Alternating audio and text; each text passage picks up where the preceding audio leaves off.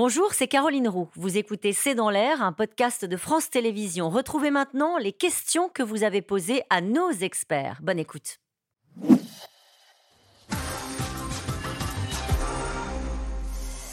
Les députés ne passent-ils pas trop de temps à l'Assemblée nationale plutôt que dans leur circonscription? Alors, traditionnellement, ils passent le lundi et tout le week-end en circonscription. Là, effectivement, je trouve que votre reportage est très bien fait parce qu'on comprend mieux, pour les néophytes, euh, de quoi est composé le travail parlementaire Parce que les Français, ils voient quoi du travail parlementaire? Ils voient la séance des questions au gouvernement, où effectivement on voit des noms d'oiseaux s'échanger, et puis euh, euh, des textes de loi qui passent de toute façon avec le 49.3. Non, là, le, travail parlementaire, c'est vraiment négocier article par article, amendement pour amendement, etc. reportage avec Caroline Fiat était là-dessus assez bien fait. Et ça, ça prend du temps. Ça, ça, prend du temps. Elle dit c'était trois mois de boulot. Hein. Ouais, elle exagère peut-être un petit peu, mais bah, ça c'est pas trois mois de travail travail comme ça, euh, c'est trois mois euh, de relation avec les autres groupes, etc., mais tout en faisant autre chose, évidemment. Et on revient au début de notre discussion. Une question d'Alain. En reportant les annonces sur la réforme des retraites, Emmanuel Macron ne montre-t-il pas sa peur d'un mouvement de contestation d'ampleur? Évidemment. Oui. Évidemment, mais tout le monde a peur de ça. Euh, non, mais le, président de la République, évidemment, parce qu'il est en première ligne avec la, première ministre, il a un fusible. C'est d'ailleurs Elisabeth Borne qui est le fusible ça va être, ça va être un, débat compliqué. Je vous rappelle que toutes les réformes précédentes sont des réformes qui ont mis dans la rue des millions de personnes. Hein. Moi, j'ai le souvenir de la réforme Sarkozy, qui était la dernière grande réforme 2010.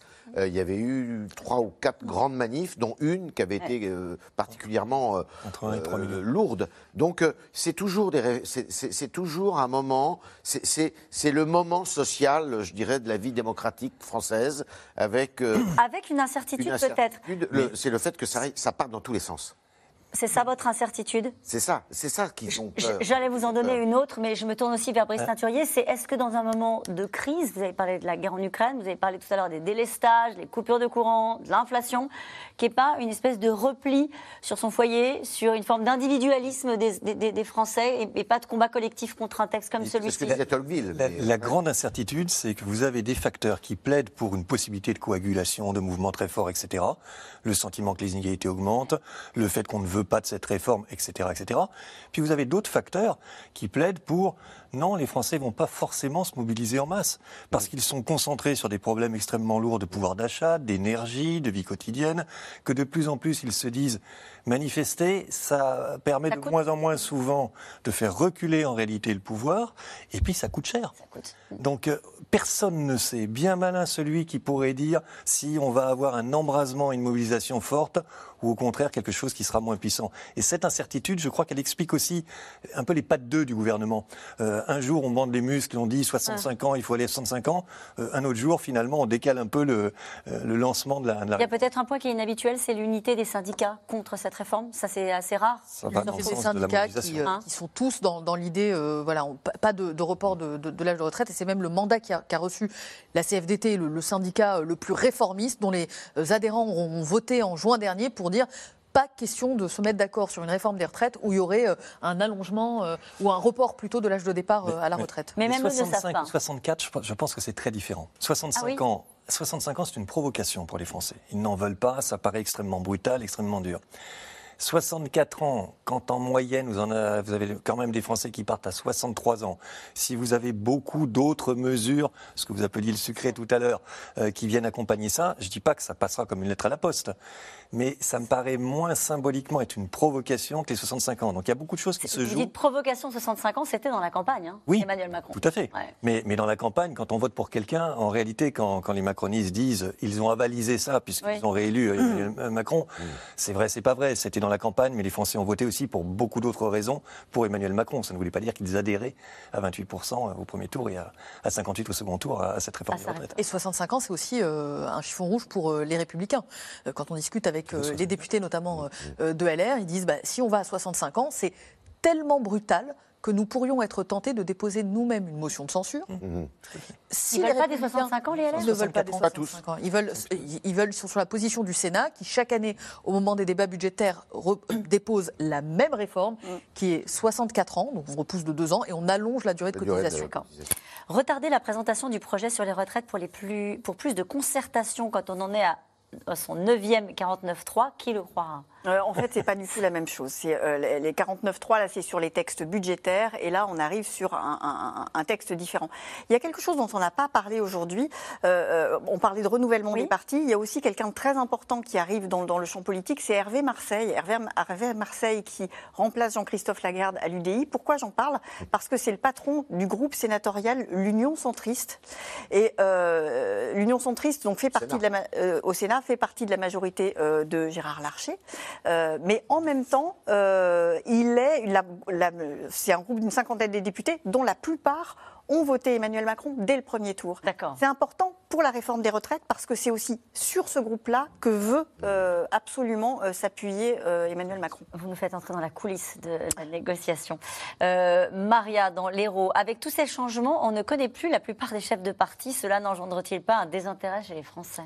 Si, ça joue aussi. C'est-à-dire que le, déficit d'incarnation, le fait qu'on ne repère pas euh, qui est qui, parce que là, on a évoqué beaucoup de changements, mais vous le disiez vous-même, Eric Ciotti, il est connu. Mais euh, les autres à la tête. Euh, Marine Tondelier, Manuel Bompard. Ils sont pas très connus en réalité. Et ça n'aide pas pour que les Français s'intéressent à un sujet quand ils voient des têtes qui n'y connaissent pas. Qui ils connaissent Laurent Wauquiez. Laurent Wauquiez, oui. Eric Ciotti, oui. Bruno Retailleau, oui, maintenant, mais il y a encore un. Jordan Bardella négligeable. Jordan Bardella, grâce à la présidentielle. Allez, Éric Ciotti est-il pour la réforme des retraites telle qu'envisagée par Elisabeth Borne? Oui, il est pour la réforme des retraites, mais il a posé des, quand même des, quelques conditions, effectivement. Euh, bah, c'est ce qu'a dit Nella, d'ailleurs. Euh, c'est-à-dire qu'ils sont prêts à déposer un, leur texte euh, avec un allongement de la durée de cotisation. C'est quand même fort de café, parce que s'il y en a qui veulent aller augmenter l'âge de départ à la retraite légale, c'est bien, c'est bien les Républicains. Enfin, mais même Nicolas Sarkozy. Nicolas Sarkozy est allé encore plus loin. Il a dit pourquoi pas 63 ans? Ouais. Ce qui est quand même, euh, bon, euh, on se demande où est la logique dans tout ça. et ça, ça, ça, déstabilise aussi les électeurs. Celui qui va très loin, c'est euh, l'ancien Premier ministre Edouard Philippe. Alors lui, il va à 67 ans. Voilà, il est un peu revenu sur les 67, 67 ans. mais il revient à 65 maintenant. En tout cas, on ne parle que de la mesure d'âge depuis le début de cette conversation. le reste a du, mal à imprimer. une question de Nathalie Angiron. La droite ne finira-t-elle pas par se rassembler autour d'Edouard Philippe? Bah, c'est le pari d'Edouard Philippe. Euh, c'est son défi aussi, c'est d'essayer de, de, rassembler autour de lui une droite qui est sa droite traditionnelle, d'origine, d'héritage gaulien, où il y a des gens qui sont euh, plus sociaux, plus libéraux, il y a de tout. quoi. Mm. C'est l'ambition d'Edouard Philippe. Il faut qu'il y réussisse. Hein. Une question de Sofiane à Paris. François Ruffin et Clémentine Autain vont-ils quitter la France Insoumise? Tiens. À votre avis Oui C'est possible Il est en train de se passer un moment très intéressant à, la France Insoumise parce que, comme je disais tout à l'heure, ce n'est pas la première fois qu'il y a un problème sur le fonctionnement. Est-ce que ça va aller jusqu'à l'éclatement? C'est vraiment une des questions qui se pose et qui sera intéressant à observer.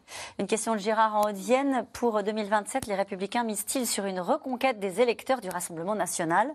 Ah bah oui, ils sont obligés. Ils sont obligés, les républicains, pour se refaire une santé, d'aller prendre des électeurs de Macron et des électeurs de Oui, mais s'ils refont la même erreur que Valérie Pécresse, c'est-à-dire de ne pas partir à la recherche des électeurs de droite partis chez Emmanuel Macron, on se retrouve toujours dans un espace... Allez, regardez cette question pleine de malice de Xavier dans le Pas-de-Calais. Les politiques ne passent-ils pas plus de temps à vouloir gagner l'élection présidentielle qu'à vouloir résoudre les problèmes du pays? Bon, ils s'en occupent quand même un peu des problèmes du pays. Ils s'en occupent, mais les Français très fortement très Bon, en tout cas, merci à vous tous. C'est la fin de cette émission qui sera rediffusée ce soir à 23h.